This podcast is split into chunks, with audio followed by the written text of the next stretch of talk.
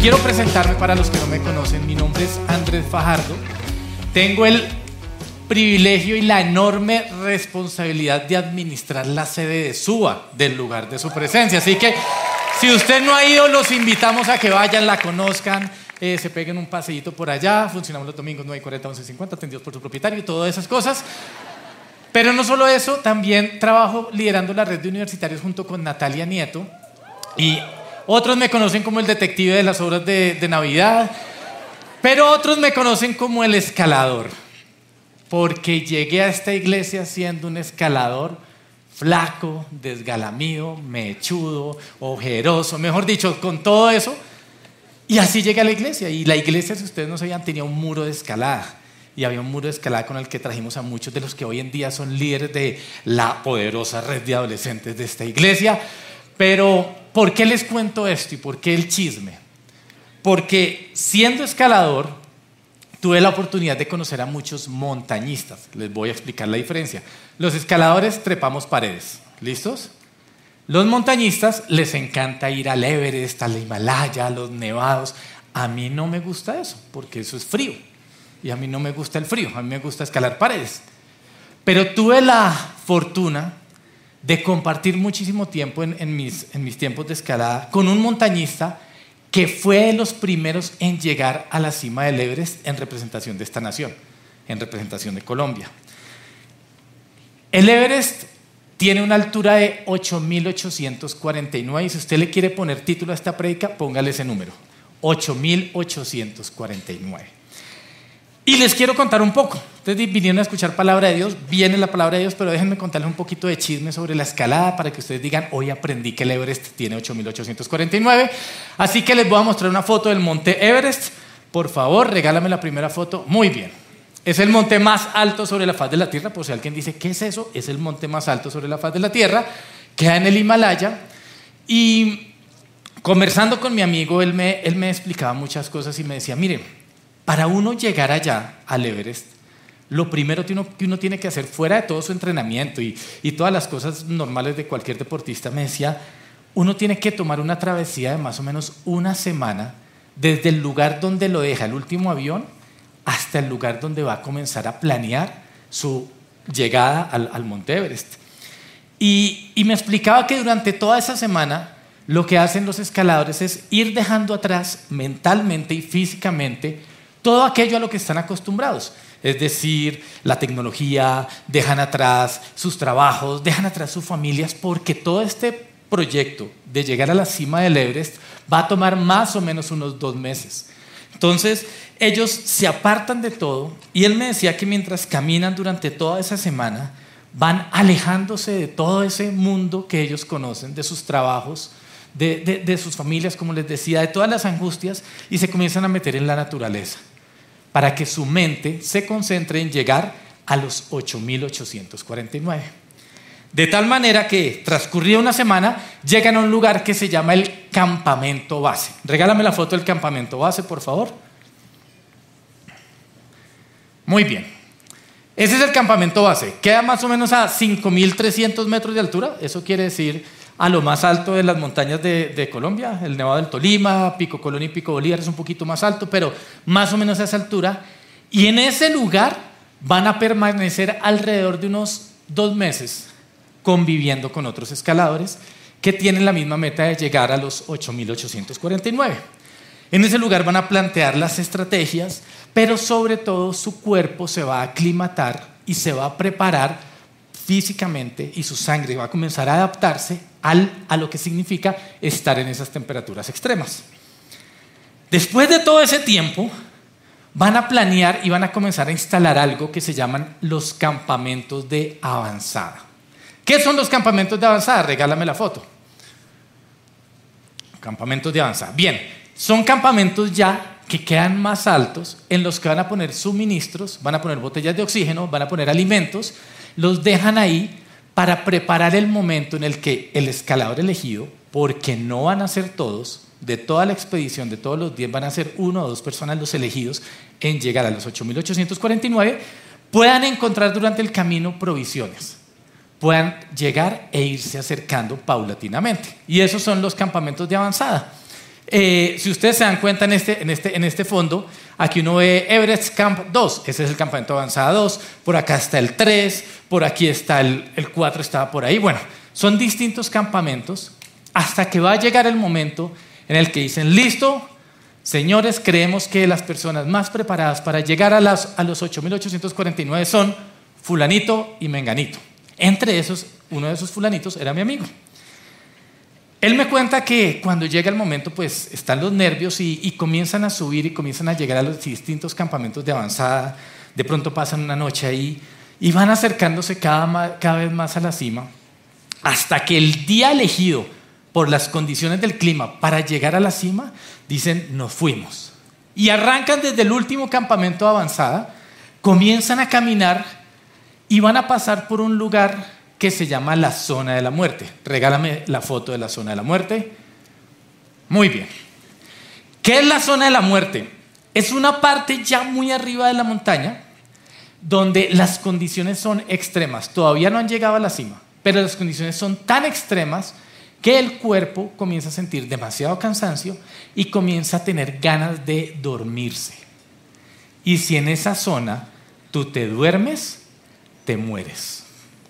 Y en esa zona hay cadáveres de montañistas que se echaron un momentico un motoso y ahí quedaron dormidos, porque el corazón se para, se detiene. Una muerte linda, ¿no se dieron cuenta? Seguramente sí, pero por eso se llama la zona de la muerte. Miren, la zona de la muerte yo la comparo con algo, y no sé si aquí algún esposo me entienda, pero yo no entiendo por qué a las 10 de la noche a las esposas les da por comenzar a hablar y a contarle uno toda la vida. ¿Cierto? ¿Y qué pasa si te duermes? Te mueres.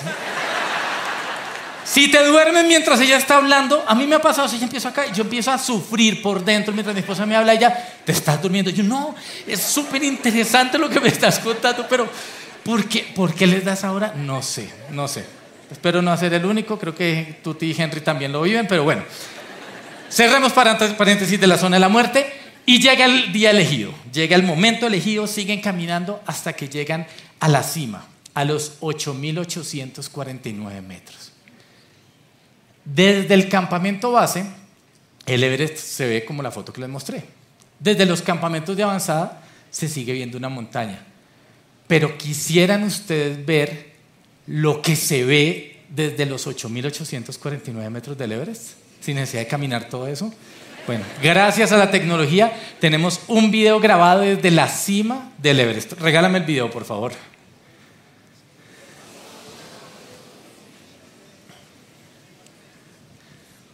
Eso es lo que se ve a los 8.849 metros sobre el nivel del mar. Y eso solo lo pueden ver los que llegan a la cima. Son los únicos que van a poder tener esa perspectiva de vista desde ese lugar. ¿Listo? Entonces, como estamos en una iglesia y venimos a hablar de Biblia, no solo de montañas del Everest, vamos a arrancar con Biblia, porque en la Biblia encuentro algo muy parecido. En la Biblia encuentro una historia parecida a todo este recorrido que les acabo de contar. Y del monte Everest vamos para el monte Sinaí. ¿Listo? Monte Sinaí. Miremos lo que dice la Biblia en Éxodo 19 del 1 al 2.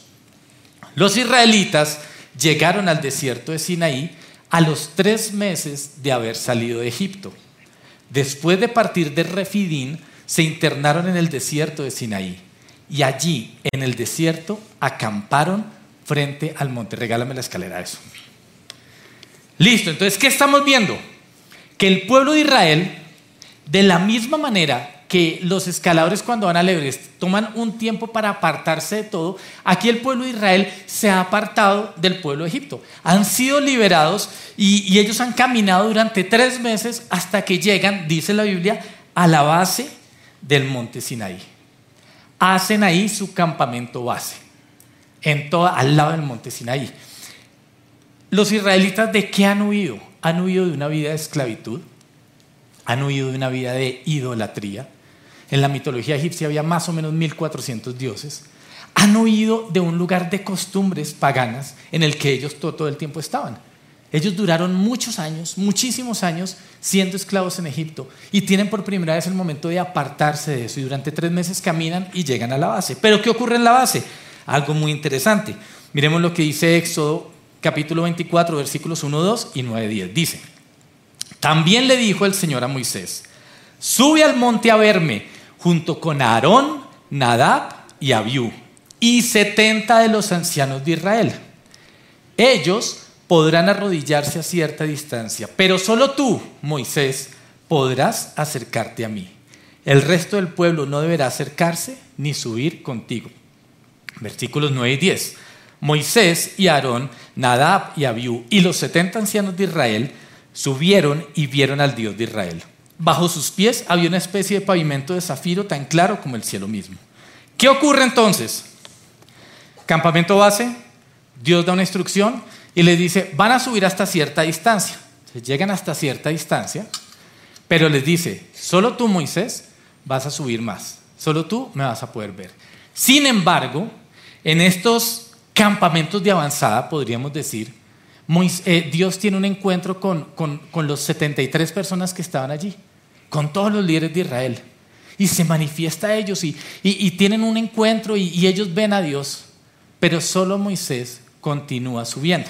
Miremos lo que dice la Biblia más adelante. Versículos 15 y 18.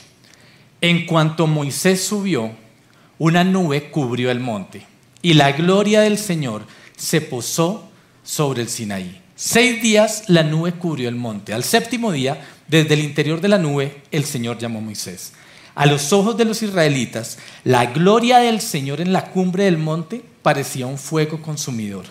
Moisés se internó en la nube y subió al monte, y allí permaneció 40 días y 40 noches. Repaso, campamento base. Campamentos de avanzada donde suben los líderes. Pero solo Moisés, dice la Biblia, llega hasta los 8.849 metros del monte Sinaí. No se pongan nerviosas las señoras que están orando por mí. En su ocho me dijo una señora, yo estaba orando por usted, yo no escucho la predica, tranquila. Fui escalar durante 20 años y si me caigo sé caer como gato y si ustedes me reciben, o sea, no hay problema, ¿listo? Todo está cubierto, aire al día, todo está bien, ¿listo? Bien. Solo Moisés sube hasta los 8.849 del monte Sinaí. No es que el monte Sinaí mida eso, pero quiero que, que se graben bien ese número. Y Moisés es el único que experimenta la gloria de Dios. Ahora, la palabra usada aquí en el hebreo para gloria es kabot, K-A-B-O-D, kabot, que significa esplendor, riqueza, grandeza, poder, abundancia, honor, majestad, peso. ¿Qué quiere decir? Que Moisés es el único que experimenta la abundancia de Dios, la riqueza de Dios, el honor de Dios, el peso de Dios. Es el único que experimenta allá a Dios mismo. El resto no. Y dice la Biblia que desde abajo veían como si fuera fuego. Pero él que está arriba sí puede experimentar el cabot de Dios, la presencia de Dios. En uno de esos encuentros, de Moisés con la gloria de Dios es cuando él recibe la promesa, mi presencia irá contigo y te daré descanso. Es Moisés el que la recibe. ¿Por qué? Porque es el único que llega hasta los 8.849. Dejemos por ahí el monte de Sinaí. Ya pueden respirar algunos. Listo. Porque hay algo que tengo que contarles que tristemente ocurre hoy en el campamento base del monte Everest. Yo les había dicho que ellos se apartaban de todo y que tenían un, encuentro con la naturaleza, con ellos mismos, planear, soñar, apartarse de todos, pero la realidad es que hoy en día no es así. El campamento base del Everest hoy en día se volvió un lugar de comercio y son muchas las empresas que quieren subir escaladores hasta allá. Así que se convirtió en, un sitio por quien tiene las mayores comodidades. Y todo aquello de lo cual los escaladores habían huido, ahora lo traen al campamento base. Todo aquello de lo cual ellos dejaron atrás, ahora está en el campamento base. Hasta hicieron la fiesta más alta, hasta montaron discoteca. Hicieron la fiesta más alta, la fiesta eh, a la mayor altura hecha y fue con DJ y todo. Y se pone uno a pensar en qué pasó, qué pasó con lo, lo lindo de dejar atrás todo, planear la montaña. Ahora se volvió un sitio completamente lleno de aquello de lo cual un día ellos huyeron. Volvamos al monte Sinaí, porque lo mismo ocurre en ese lugar. Dice la Biblia en Éxodo 32, versículos 1 al 6.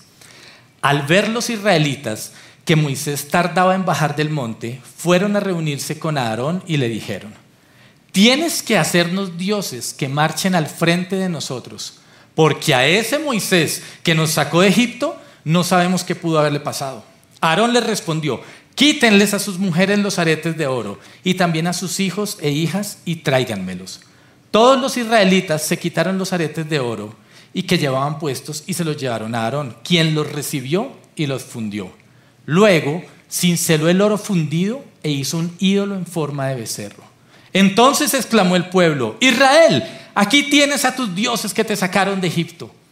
Cuando Aarón vio esto, construyó un altar enfrente del becerro y anunció, mañana haremos fiesta en honor del Señor.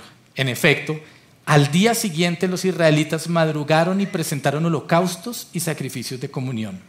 Luego el pueblo se sentó a comer y a beber y se entregó al desenfreno. ¿Qué ocurre con el pueblo de Israel que está en el campamento base?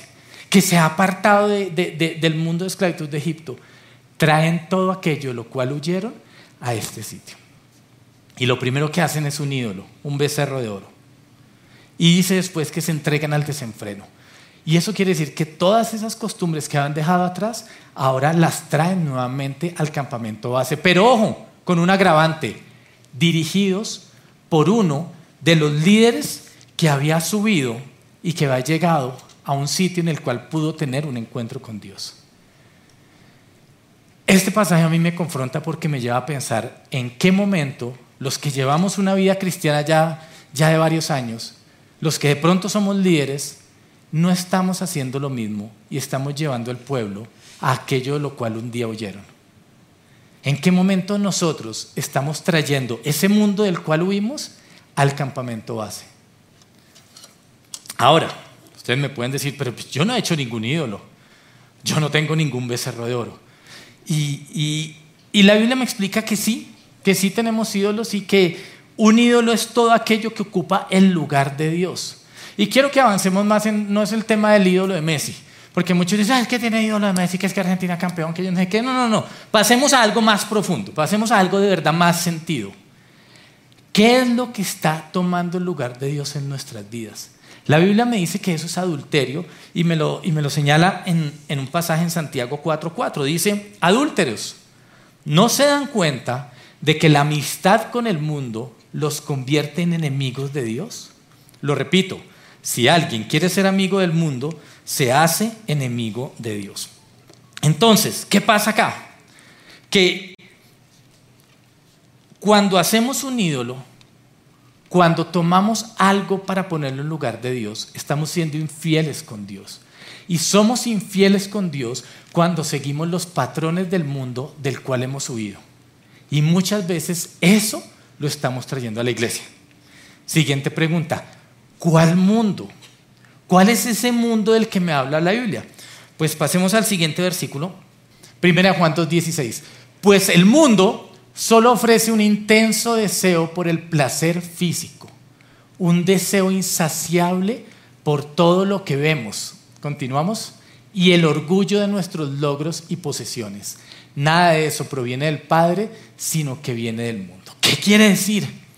Que cuando nosotros estamos enfocados en el placer físico, en el orgullo de nuestros logros y de nuestras posesiones, estamos comportándonos como los patrones del mundo, del cual Dios quiere que nos apartemos y que tengamos una vida diferente.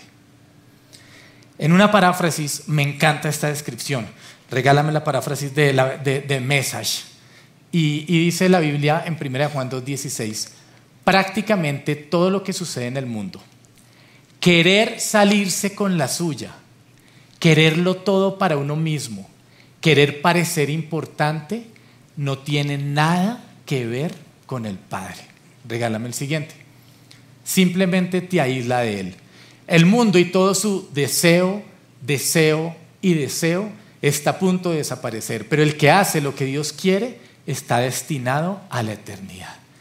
esta paráfrasis me, me duele aún mucho más porque me dice querer salirse con la suya. Para mí eso es como terquedad. Y, y hace ocho días, justo antes de, de tener esta prédica en Suba, me pasó una manifestación de terquedad en mi vida y se las quiero explicar muy rápido. Es muy boa, pero es muy real porque así somos nosotros. Imagínense que había pasado de, de, montar bicicleta y ya iba a llegar a mi casa y dije voy a sorprender en mi casa a todos y voy a llevar pan caliente. Iba con mi hijo mayor y pasé a la panería y el pan estaba caliente. Y uno el pan caliente se lo empacan en bolsas de papel para que se vea que de verdad es caliente. Mientras iba caminando, mientras iba en la bicicleta llevando así el pan, de repente, por el mismo calor, la bolsa se rompió y se cayeron, se salieron tres panes hacia el piso. El pan está caro. El pan es sagrado. Si hay algún alimento sagrado en la Biblia, es el pan. Y yo amo el pan. O sea, yo, yo tengo un becerro de un pan, yo tengo un pan de oro. En ese momento, yo lo primero que pensé es, mi esposa me va a hacer botarlos. Así que voy a salirme con la mía y voy a empezar a armar argumentos. Y los primeros argumentos era, el, plan, el pan está caro, eh, eh, me encanta el pan, pero yo dije, eh, primero, ella no tiene por qué enterarse, así que no cayó en un charco. Y mientras lo iba guardando, mi hijo mayor me miraba. Entonces comencé yo a crear otros argumentos y dije, mientras creaba argumentos, ¿qué estaba haciendo? Fundiendo oro. Y, comencé a decir, mi hijo tiene que entender que los hombres somos machos, que mugre que no mata engorda, que uno, que uno coge y que, y que eso no pasa nada. O sea, ellos tienen que levantarse así, guerreros. O sea, yo necesito que ellos aprendan eso. Y, y todo eso lo iba pensando, no lo iba diciendo, lo iba pensando. Y de repente los eché. Y mi hijo me dice, ¿cuántos panes se salieron? Y yo, uno. Yo vi tres. Y yo, sí, tres, tres, tres. No hay problema. Y mientras iba caminando, yo dije, mi esposa me los va a hacer votar. Entonces seguí construyendo argumentos, seguí fundiendo oro. Le dije, le voy a decir esto, además yo soy el que manda. O sea, eso no puede pasar. Justo antes de abrir la puerta, le dije a mi hijo, la mamá no tiene por qué enterarse. Y él solo se quedó callado.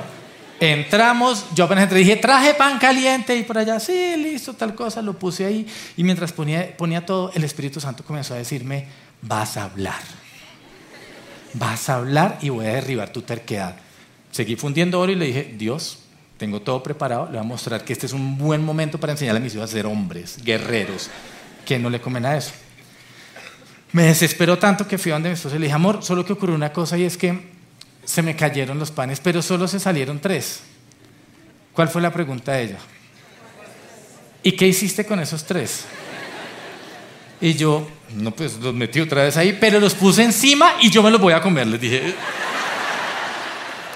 La instrucción de ella fue, botas toda la bolsa porque esto se contamina, las bacterias se van a pasar todo. Y yo, ¿qué? Y me puse furioso y yo, ¿qué? ¿Cómo así que va a botar toda la bolsa? Y entonces empecé a soltarle todos mis argumentos. Mis hijos necesitan aprender que uno es guerrero, que yo no es guerrero. mis hijos no van a aprender que somos puercos. Mis hijos tienen que aprender qué que, es eso. Y yo, y, ella solo se quedó callada y yo me fui bravo para la cocina, agarré todos los panes, me fui al chut y los boté así con una piedra. Y mientras tanto solo pensaba que Dios me decía, mañana vas a predicar. Y quiero que hables de la terquedad, porque en este momento estás siguiendo un patrón del mundo y es buscar salirse con la tuya. Y la terquedad es un patrón del mundo que me hace vivir en el campamento base. Eso es solo un ejemplo.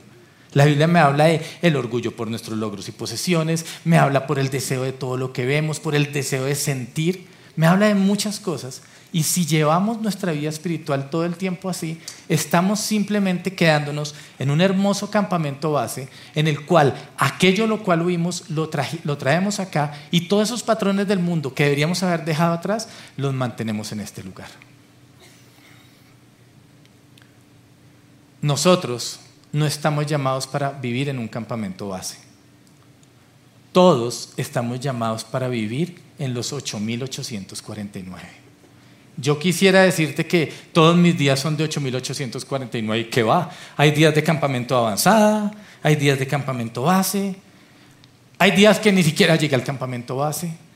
Pero lo más importante es saber que si un día yo estuve en los 8849, yo quiero volver a ese lugar, porque me puedo acostumbrar en el campamento base en el que estoy. Hay algo que, que no te he contado todavía, y es, ¿por qué subir a la montaña? Dime por qué tenemos que subir a la montaña. Y, cuando yo miro todo esto, todo esto de los ídolos, todo esto del becerro, yo digo, bueno, pero me podría quedar acá, pido perdón y ya, y no hay problema. O sea, le pido perdón a mi esposa, al otro día voy, predico y ya no, no hay ningún rollo. Pero resulta que Dios me hacía pensar en, mira, tú ya estuviste arriba y tú ya sabes lo que es la gloria de Dios. Tú ya sabes lo que es desde arriba ver las cosas de una perspectiva diferente. Y Dios siempre me recuerda que cuando yo estoy en intimidad con Él, experimentando su gloria a los 8.849, yo en ese lugar puedo ver las cosas, mis problemas y mi vida de una forma diferente. No la veo desde el campamento base. Yo desde acá los veo a ustedes completamente diferentes a como los veía cuando estaba aquí abajo. Y eso es lo que Dios quiere hacer con nosotros. Es, sube conmigo y vas a ver tu vida como yo la veo. Vas a ver tus problemas como yo los veo. Y no solo eso, vas a experimentar lo que significa tener un encuentro conmigo. Así que yo les quiero preguntar, ¿alguno de ustedes quiere hoy subir conmigo a los 8.849 de Dios? Muy bien. Te quiero contar algo rápido. En el Everest hay unos personajes muy particulares de los que no te he hablado y se llaman los Cherpas. ¿Listo? Quiero que me regalen la foto del, la primera foto de los Cherpas. Porque algunas personas decían, los Cherpas son animales. No, no, no, los Cherpas son personas. Es una raza, es una etnia del lugar. Y estos personajes, tanto el joven de 16 como el de 80, cualquiera de ellos puede subir a la cima del Everest. Y lo que hacen las expediciones cuando llegan a ese sitio es, necesito que me manden unos tres cherpas conmigo. Listo, con esta expedición. Ah, listo. Y los escogen, va este, va este, va este. No necesitan entrenamiento. Y ellos lo que hacen es que llegan y son realmente los que hacen la tarea dura. Lo primero que ellos hacen es llevar la carga sobre sus hombros. regálame la siguiente foto de los cherpas. Ellos lo que hacen, ahí él está cargando los tubos de oxígeno, está cargando las estufas, todo con lo que van a cocinar. Y ellos lo que hacen es que toman esa carga pesada de los escaladores y se la llevan hasta el campamento base y les ayudan a llevarlos a los siguientes campamentos. Pero no solo eso, cuando tú ya te estás acercando a la cima del monte Everest, la nieve puede llegar a tener alturas de más de un metro. El Sherpa va adelante y con su cuerpo va abriendo camino por esa nieve, mientras el escalador va detrás feliz. O sea, él va por el caminito abierto. Bueno, no así, va ahogado. Mientras que el Sherpa no tiene botellas de oxígeno. ¿Saben por qué? Porque tienen en su sangre una condición genética especial que les permite adaptarse a la altura rápidamente. Lo tienen solo ellos y ninguna otra raza sobre la humanidad. Tiene una condición especial en su sangre. Pues bien, te quiero hablar de alguien con una condición muy especial en su sangre y es, de, y es Jesús. Quiero hablarte de Jesús y su sangre y para eso vamos a mirar Hebreos 10, versículos 19 al 22. Dice, así que, amados hermanos, podemos entrar con valentía en el lugar santísimo del cielo por causa de la sangre de Jesús. Por su muerte, Jesús abrió un nuevo camino un camino que da vida a través de la cortina al lugar santísimo. Ya que tenemos un gran sumo sacerdote que gobierna la casa de Dios, entremos directamente a la presencia de Dios. Entremos directamente a los 8.849 con corazón sincero y con plena confianza en Él. Pues nuestra conciencia culpable ha sido rociada con la sangre de Cristo a fin de purificarnos y nuestro cuerpo ha sido lavado con agua pura. ¿Qué me dice la Biblia que hizo Jesús en el Calvario? Con su sangre, Él me abre camino para que yo me pueda acercar y yo pueda ir detrás de Él hasta llegar a los 8.849. Y no solo eso, dice que toda la culpa, que toda esa condenación ha sido puesta sobre Él. Quiere decir que Él toma esa carga abre camino y nos prepara para tener un encuentro con la gloria de Dios. Pero hay algo especial. ¿Cuál es la gloria de Dios que Jesús quiere hoy que nosotros experimentemos? Juan 1.14 nos lo dice. Y el verbo se hizo hombre y habitó entre nosotros. Y hemos contemplado su gloria, la gloria que corresponde al Hijo unigénito del Padre, lleno de gracia y de verdad. ¿Qué pasa con Jesús? No solo te abre camino, no solo lleva tus cargas, te lleva a experimentarlo a Él mismo, Jesús y su gloria. Y lo que Dios, estoy seguro, quiere hacer hoy con esta iglesia es llevarnos a tener un encuentro con el rostro de Jesús, a poderlo ver cara a cara, a poder experimentar ese peso de gloria, la abundancia de Dios, la riqueza, el esplendor, la majestad, está manifestada en la persona de Jesús. Él te abre camino, lleva tus cargas para sentarse y hablar contigo cara a cara. Nuevamente te pregunto, ¿quieres hoy subir a los 8849? Sí, de verdad, ¿de verdad quieres subir? Bien. Si es tu primera vez aquí con nosotros y tú dices, yo nunca ni siquiera he llegado al campamento base, solo te tengo que decir una cosa, yo nunca he ido al Everest, pero sé que es real. Tal vez tú dices, pero Dios es real, yo te digo, tal vez nunca te has encontrado con Dios, pero Dios es real y quiere tener hoy un encuentro contigo. Si tal vez tú te has alejado de Dios y dices, yo tengo una vida en el campamento base, Dios hoy te quiere invitar nuevamente a que subas. O tal vez por primera vez a que subas y te veas con Él. Si tú eres un líder que lleva muchos años en la vida cristiana y que llegaste hasta aquí, Dios te dice, hoy quiero que vayas por más. Así que necesito que por favor te prepares porque lo vamos a hacer de la siguiente manera. Son unos pasos muy sencillos. ¿Qué es lo primero que vamos a hacer? Vamos a pedir perdón. Vamos a arrepentirnos por estar viviendo en este campamento base. Vamos a pedir perdón por seguir esos patrones del mundo y hacer hermosos becerros de oro de nosotros mismos, de nuestras actitudes, de los patrones que, que no es lo que Dios quiere. Después de eso, vamos a entregarle nuestras cargas a Jesús, porque Él las quiere llevar. Vamos a entregarle la culpa y la condenación. Vamos a pasar por la zona de la muerte. Porque hay una zona de la muerte espiritual y es cuando entra el temor a que Dios no me acepte. Entra el temor a que eso no es para mí. Y si no lo puedo ver, y después de cruzar esa zona de la muerte, estoy seguro que vas a poder experimentar la gloria de Dios y vas a ver su rostro. Así que ponte en pie, por favor, porque llegó el momento. ¿Listo? Entonces ahí con tus ojos cerrados, te vas a imaginar este encuentro con Dios tal cual como la subida de una montaña. Y vas a ser muy sincero con Dios. Vas a ser muy sincera con Dios. Y le vas a contar cuáles son esos patrones del mundo que has seguido. Terquedad, orgullo, adulterio, promiscuidad. ¿Qué es eso que has traído aquí? ¿Qué es eso de lo cual un día Dios te liberó y nuevamente lo volviste a adaptar y lo trajiste a tu campamento base? Y ahí con tus ojos cerrados se lo vas a decir. Y le vas a decir, Señor, esta ha sido mi vida.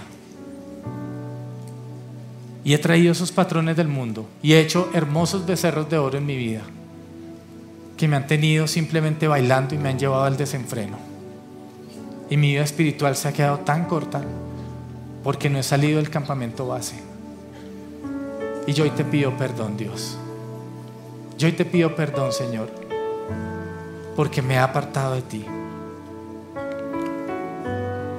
Yo hoy te pido perdón, Dios, porque me olvidé o nunca he querido subir, porque me da miedo, porque eso es solo para los pastores, los líderes. Escucho los milagros de la gente la gente me dice, Dios hizo esto, Dios me mostró esto y yo digo, ¿y yo qué? Así que te pido perdón porque me he mantenido en este campamento base. Y lo primero que vas a hacer es que vas a escuchar la voz de Dios que te está llamando y te va a decir, ven y sube. Escucho tu voz llamándome. ¿Quieres ver mi rostro otra vez? ¿Quieres ver mi rostro otra vez? ¿Quieres oír mi voz? ¿Quieres oír mi voz decir, ven? nuevamente, escucha la voz de Dios. Escucho tu voz llamándome. Él te está invitando a salir de ahí. Quieres ver mi rostro otra vez. Quieres oír mi voz decir, ven. Y ahí vas a tomar la decisión. Y le vas a decir, Señor, hoy tomo la decisión de salir de acá. Señor, yo quiero, no quiero mantenerme en este estado de campamento base. Hoy yo quiero salir adelante, Dios. Así que vas a entregarle a Dios todas tus culpas, le vas a entregar a Jesús, le vas a decir, Jesús, siento mucha culpa por lo que hice. Hay voces de acusación que me dicen, usted no es digno de subir. Hay voces de acusación que en este momento estoy escuchando y que me dicen, no lo vas a lograr. Esto no es para ti, esto es solo para unos. Esto es solo para Moisés, el pueblo se quedó abajo. Hay voces de acusación que te dicen, ¿acaso se te olvida lo que hiciste? ¿Acaso se te olvida lo que has hecho? ¿Acaso se te olvida la clase de persona que eres? Y le vas a entregar esas voces y le vas a decir en el nombre de Jesús, renuncio a toda acusación, renuncio a todo sentimiento de culpa, renuncio en el nombre de Jesús a toda condenación, todo lo que no me deja caminar, todo lo que no me deja seguir, todo lo que no me deja salir. Y en el nombre de Cristo Jesús, Señor, yo te entrego. Y vas a ver cómo Jesús toma esas cargas, toma esa culpa, toda esa condenación y te dice, vamos, vamos, yo te voy a abrir camino. Vamos, yo te voy a abrir camino. Y te vas a comenzar a emocionar y vas a decir, Señor, sí, quiero ir contigo. Quiero ir detrás tuyo, Jesús. Y vas a ver cómo tu corazón se agita porque vas a tener un encuentro con Jesús, con Él mismo, el que está llevando tu carga. Quiere encontrarse contigo en los 8849. Revelas hoy tu rostro a mí. Me llevas más profundo en ti. Vas un paso más cerca. Voy un paso más cerca. Mil pasos más cerca. Y vas a caminar. Vamos, mientras cantas, quiero que te veas Revelas hoy caminar. tu rostro a mí. Me llevas más profundo en ti, Me llevas más profundo en ti. Voy un paso más cerca, Dios. Voy un paso más cerca. Voy mil pasos más cerca, Dios. Mil pasos más cerca. Pero ahora vas a llegar a la zona de la muerte. Y es el temor. Y vas a decirle a Dios cuáles son tus temores. Le vas a decir, Señor, yo tengo miedo. Tengo miedo que no me aceptes. Tengo miedo que no me ames. Tengo miedo que no me escuches. Y vas a reconocer ese temor. Tengo miedo a que no hagas nada, Dios. Tengo miedo a que mis oraciones queden en un lado. Tengo miedo a que tenga un encuentro lindo contigo y que mañana mi vida vuelva a ser una vida de campamento base. Tengo miedo y vas a renunciar a eso. Y en el nombre de Jesús renunciamos a todo temor. Renunciamos a todo temor que no nos deja acercarnos a Dios. Renunciamos a todo temor que no quiere que hoy podamos ver el rostro de Dios, que podamos ver el rostro y que podamos experimentar la gloria de Dios. Renunciamos a todo temor que no nos quiere dejar ver a Jesús cara a cara. Y en el nombre de Jesús dejamos ese temor, dejamos esos miedos en la cruz, Señor. Y continuamos y seguimos adelante porque queremos ver tu rostro, porque vamos a encontrarnos con tu rostro hoy, Dios. Porque tú te vas a manifestar, porque el cabot tuyo, el esplendor, la grandeza, la riqueza, la abundancia, el poder, la majestad va a venir hoy sobre mi vida en el nombre de Jesús y vas a y vas a comenzar a caminar. Y mientras cantas esta canción, mientras cantas tu rostro, vas a comenzar a ver cómo te estás acercando. Y te vas a acercar. Te vas a acercar a Dios. Mi corazón se. Vamos, estás cerca. Te faltan unos metros, unos metros más. Vamos. Sigue subiendo. No te pierdas esto. Camina otro poco más. Mi corazón se. Estás cerca de verlo. No Él quiere tener este encuentro contigo todos los días. Tu gloria me cautiva, fuego que arde en mi ser. Señor, hoy podemos verte. Hoy queremos verte, Dios. Hoy queremos experimentar tu gloria. Queremos saber que tú con nosotros. Queremos escuchar tu voz, Dios. Queremos en esos 8849 escuchar tus palabras. Queremos saber que estás con nosotros, Queremos recibir esa promesa de que tu presencia va a ir con nosotros y nos da descanso. Y ahí, por un momento, vas a hacer silencio y vas a escuchar a Dios hablándote. Y vas a escuchar a Dios decirte, no te he dicho que si crees verás la gloria de Dios. Porque tengo planes para ti de bienestar y no de calamidad. Porque como son más altos los cielos de la tierra, así son más altos los pensamientos que tengo sobre ti. Señor, hoy podemos ver tu rostro. Y hoy podemos expresar y declarar tu santidad en este lugar.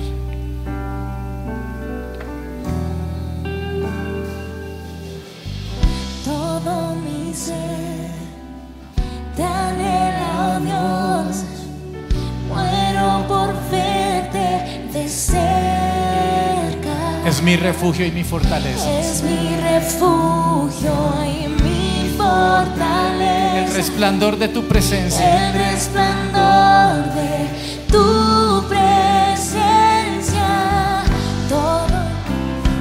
Vamos, te adoro, Dios. te oh Dios. Muero por verte de cerca. Muero por verte de cerca. Es mi refugio y mi fortaleza. Es mi refugio y mi fortaleza. El resplandor de tu presencia. El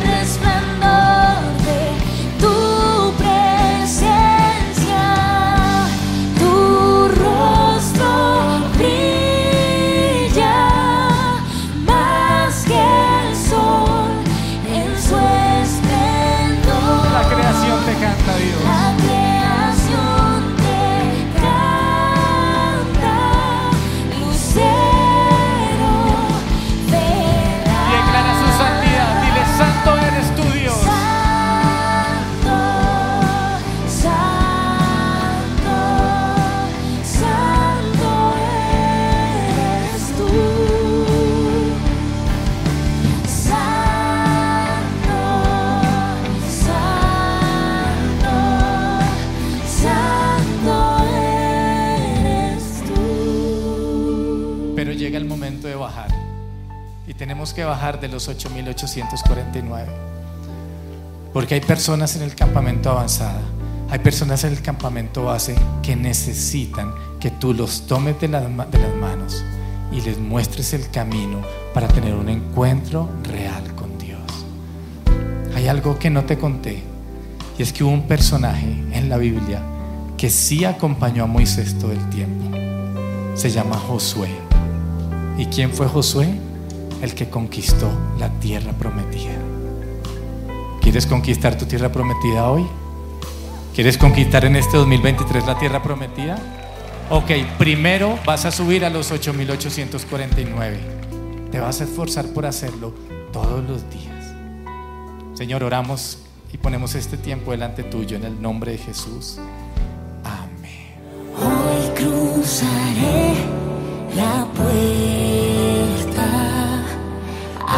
tu gloriosa presencia. Me postraré